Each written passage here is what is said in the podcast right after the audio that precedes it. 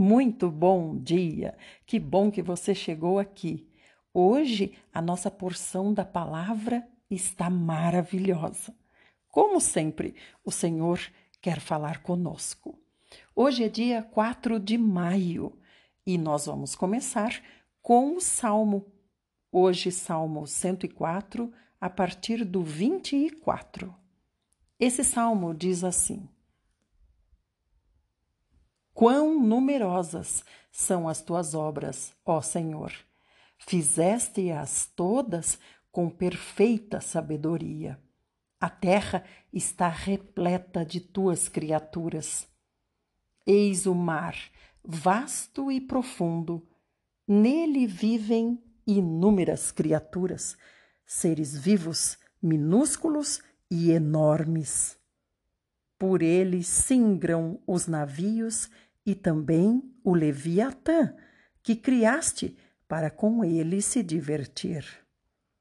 Todos esperam em ti que lhes des alimento ao devido tempo. Tu lhes dás, e eles o recolhem.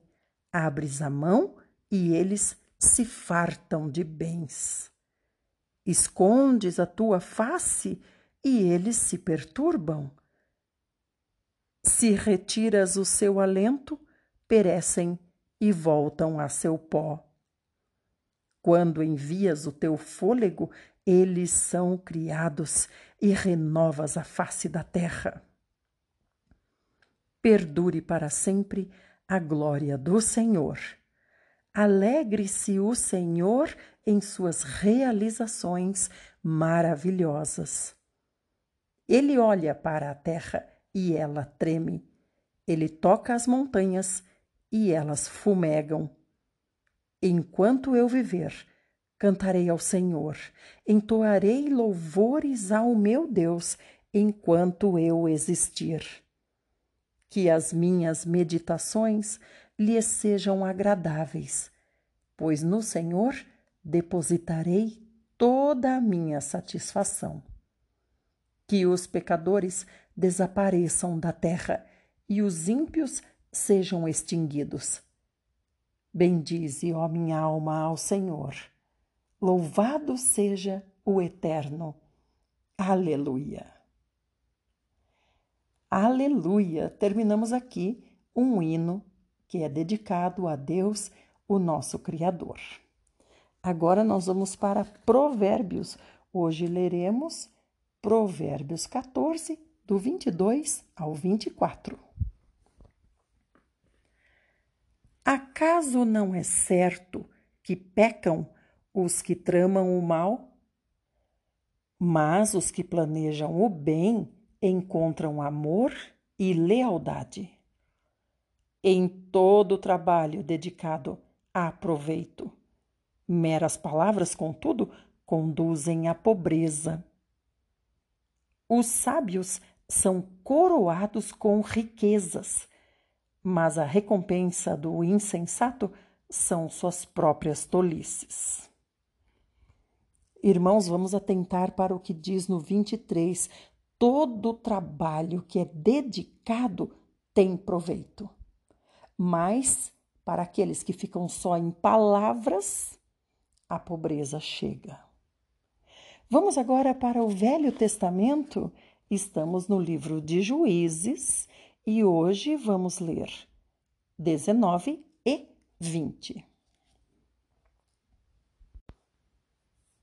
Juízes 19 conta a história do levita e sua concubina.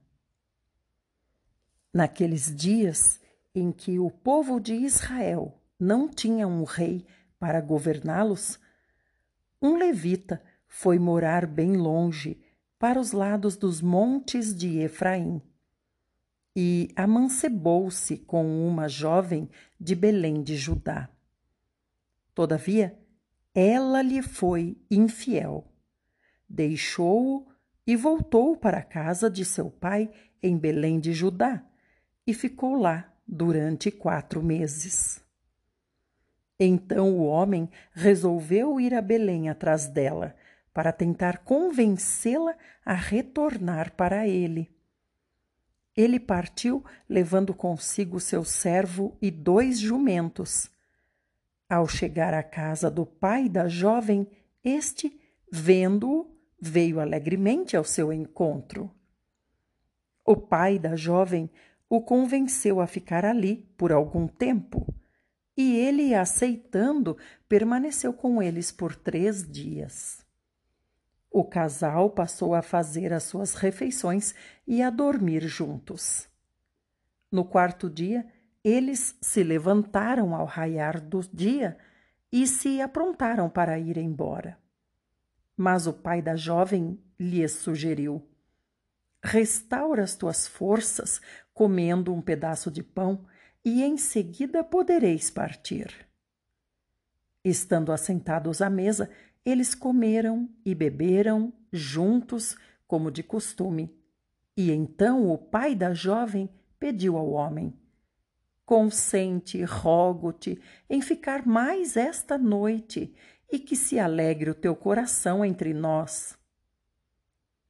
Como o homem se levantasse decidido a partir, o pai da jovem insistiu uma vez mais, e por isso ele passou ainda aquela noite ali.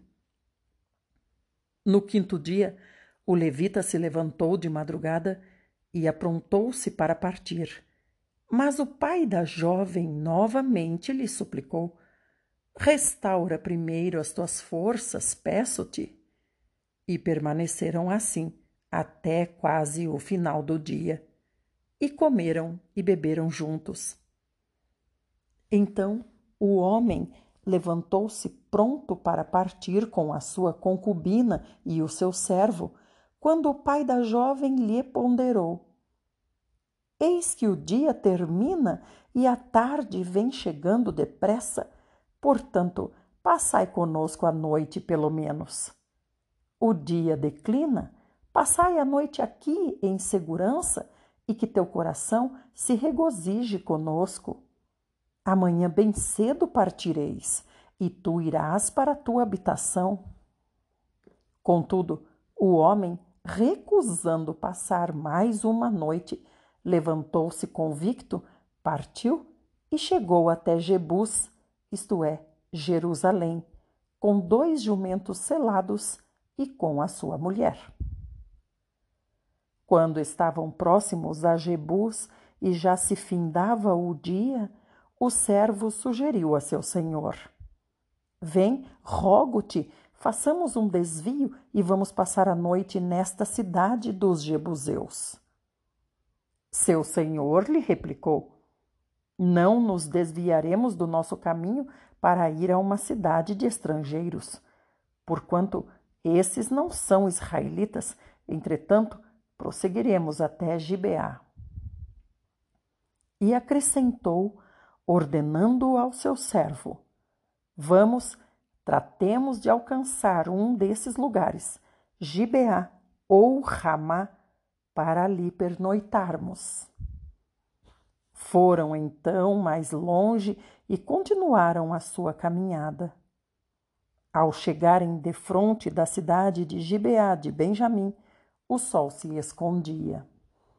Então eles se encaminharam apressadamente para Gibeá, a fim de passarem a noite ali. O levita entrou e se assentou na praça da cidade, mas ninguém lhe ofereceu hospitalidade em sua casa para pernoitar. Veio um homem idoso que, ao cair da tarde, retornava do trabalho no campo. Era um senhor das montanhas de Efraim que estava morando em Gibeá, enquanto os do lugar eram benjamitas. Assim que avistou o viajante na praça da cidade, o velho homem lhe indagou: Para onde vais e de onde vens? E o levita lhe respondeu: Fazemos o caminho de Belém de Judá para bem longe, rumo à região montanhosa de Efraim, onde moro. Fui a Belém e agora estou regressando para a casa do Senhor. Contudo, nesta cidade, ninguém me ofereceu hospedagem em sua casa. Entretanto, temos palha e forragem para nossos animais, e eu tenho também pão e vinho para mim, para a tua serva e para o jovem que acompanha o teu servo. Não precisamos de nada. Então aquele senhor lhe disse: Sê bem-vindo em minha casa. Deixa-me ajudar-te no que necessitares, mas não passes a noite ao relento. Em seguida, ele os levou para a sua casa e alimentou os jumentos. Depois de lavarem os pés, reuniram-se para beber e comer.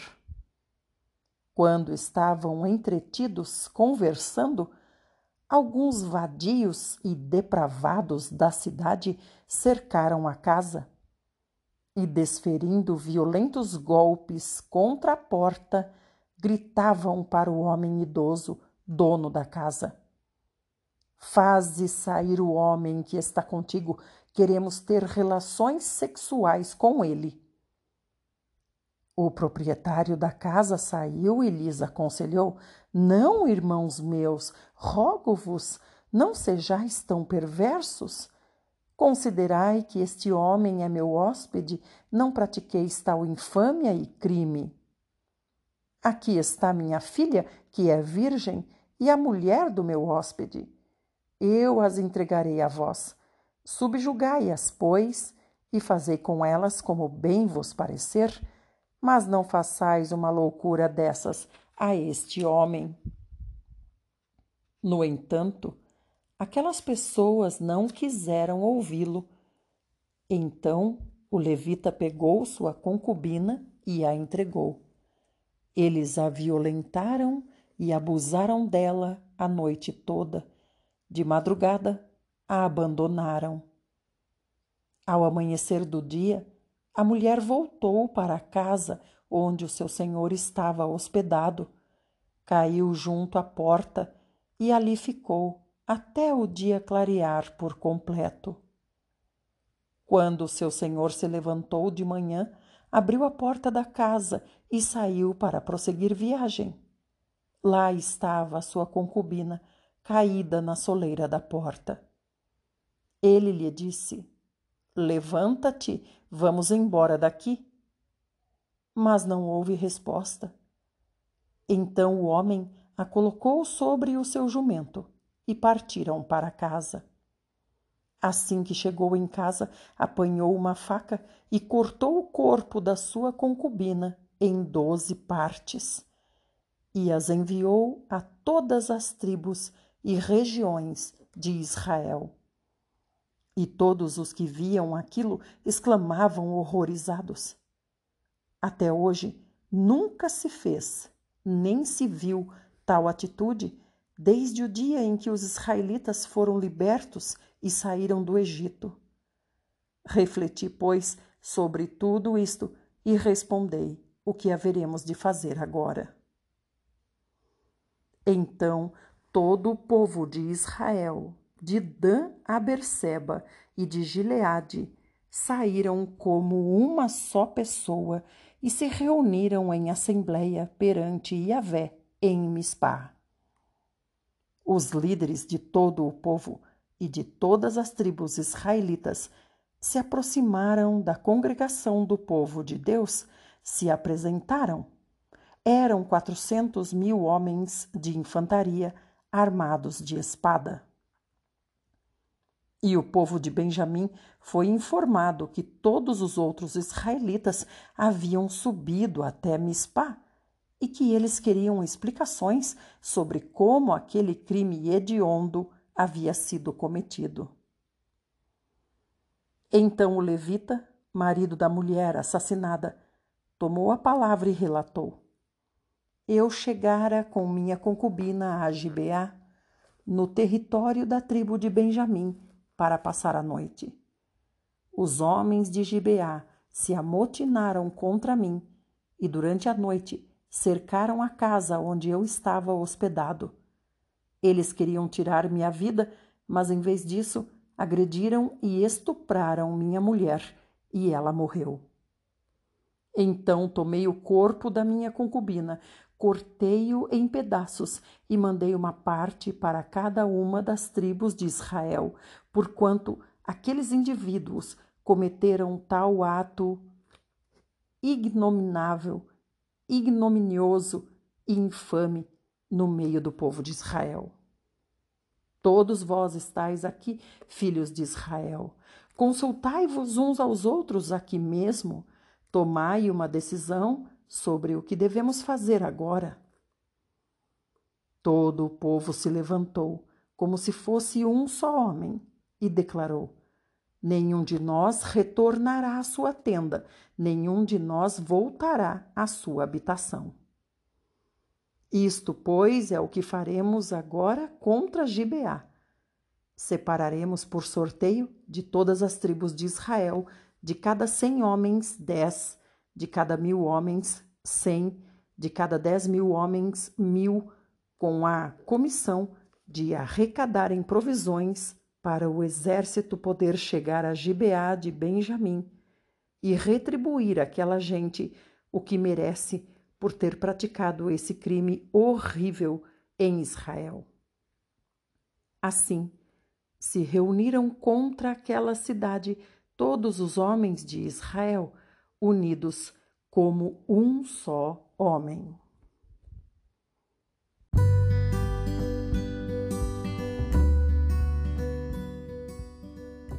As tribos israelitas mandaram que mensageiros fossem por toda a tribo de Benjamim e comunicassem: Que crime terrível é esse que se cometeu entre vós?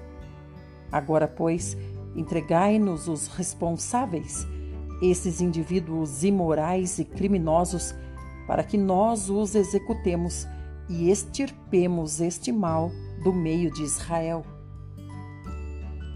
Contudo, os benjamitas não quiseram dar ouvidos aos seus irmãos israelitas. Os benjamitas, deixando as suas cidades, se concentraram em Gibeá e prepararam-se para combater contra os demais filhos de Israel. Contaram-se naquele dia os benjamitas vindos das diversas cidades. Eram vinte e seis mil homens hábeis no manejo da espada, sem contar os próprios habitantes de Gibeá. Em todo esse exército havia setecentos homens de escol canhotos. Todos eram muito hábeis e qualquer um desses soldados era capaz de atirar com a funda uma pedra pesada e acertar um fio de cabelo sem pecar isto é, sem errar. Os demais israelitas que uniram-se para combater a tribo de Benjamim somavam 400 mil soldados experientes no brandir a espada, todos homens de guerra. Então os israelitas subiram a Betel, a casa do Senhor, e consultaram a Deus. Quem de nós deverá subir primeiro para o combate contra os benjamitas? Perguntaram os demais filhos de Israel. E Iavé respondeu: A tribo de Judá subirá em primeiro. Ao raiar do dia, os filhos de Israel saíram e acamparam defronte de Gibeá. Os soldados de Israel saíram para lutar contra seus irmãos benjamitas e tomaram posição de combate contra eles em Gibeá. Os benjamitas saíram de Gibeá e naquele dia mataram 22 mil irmãos israelitas no campo de batalha. Mas os homens de Israel procuraram encorajar uns aos outros e, uma vez mais, tomaram as mesmas posições de ataque do primeiro dia. Os israelitas, menos a tribo de Benjamim, subiram, choraram e lamentaram diante da presença de Yahvé, indagando: Devemos ainda voltar a atacar os nossos irmãos benjamitas? E o Senhor respondeu: Sim, deveis outra vez marchar contra eles.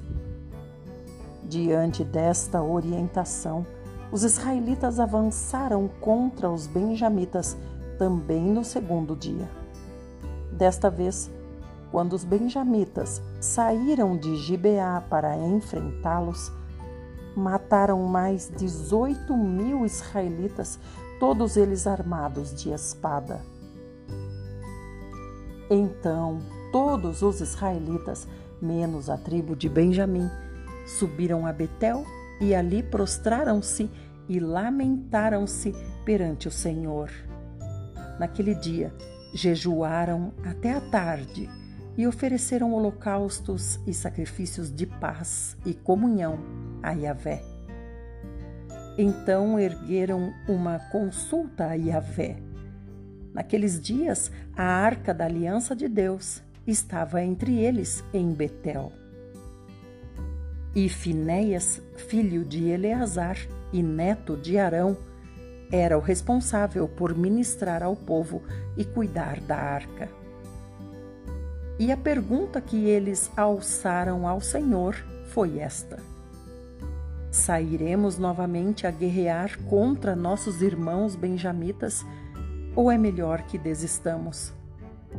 Contudo, o Senhor lhes ordenou: Atacai, porque amanhã eu os entregarei nas vossas mãos.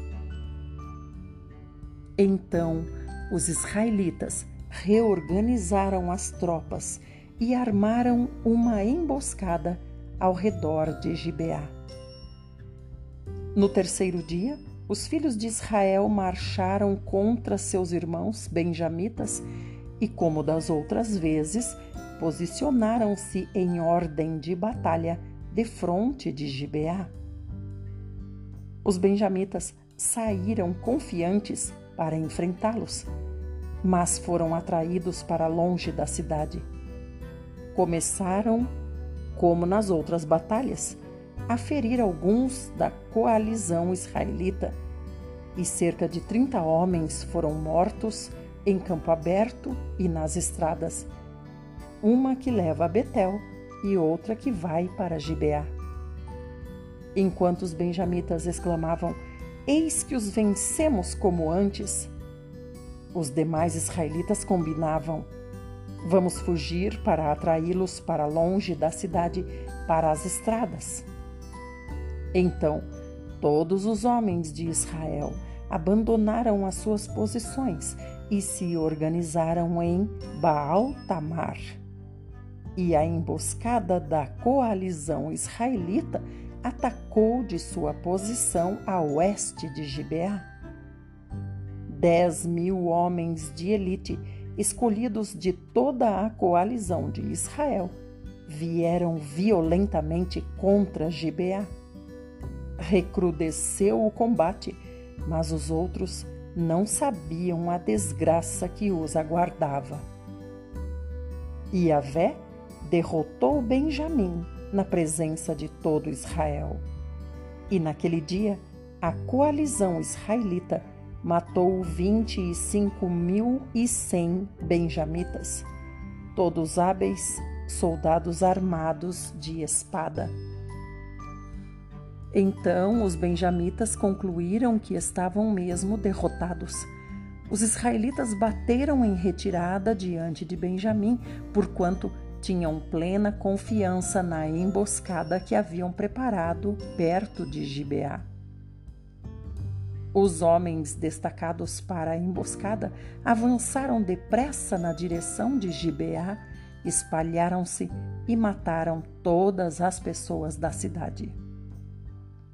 O exército israelita e os homens que estavam escondidos tinham combinado um sinal.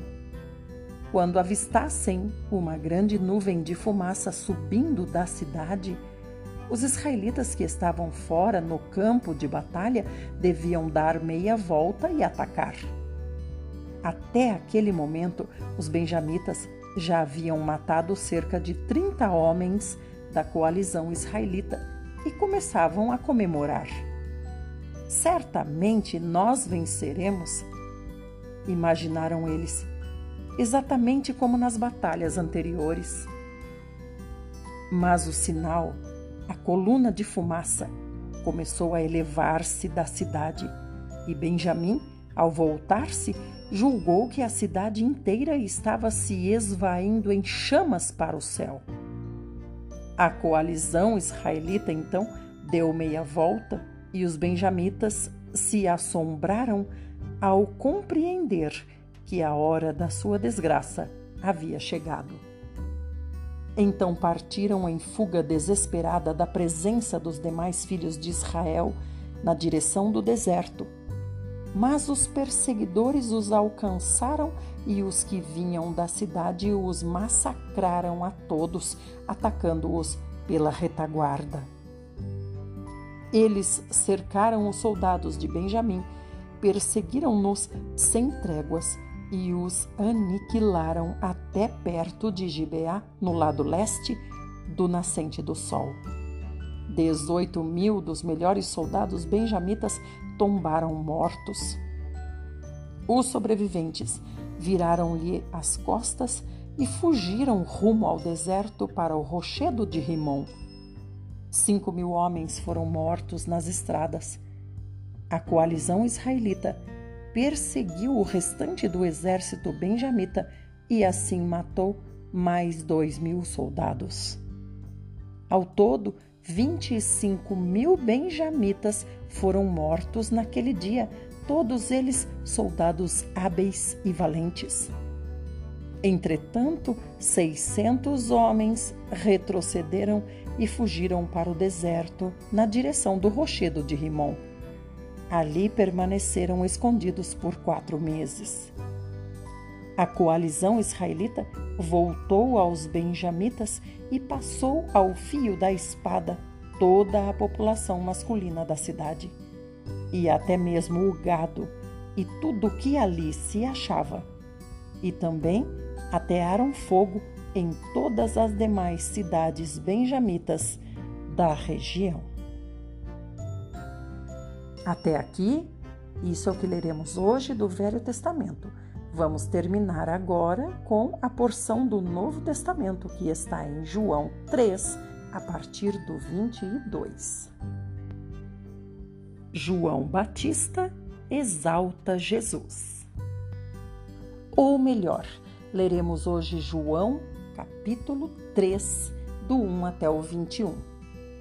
O novo nascimento. Havia entre os fariseus um homem chamado Nicodemos, membro do Supremo Tribunal dos Judeus. Ele, de noite, procurou a Jesus e lhe disse: Rabi, sabemos que és mestre vindo da parte de Deus, porque ninguém pode fazer esses sinais que estás realizando se Deus não estiver com ele.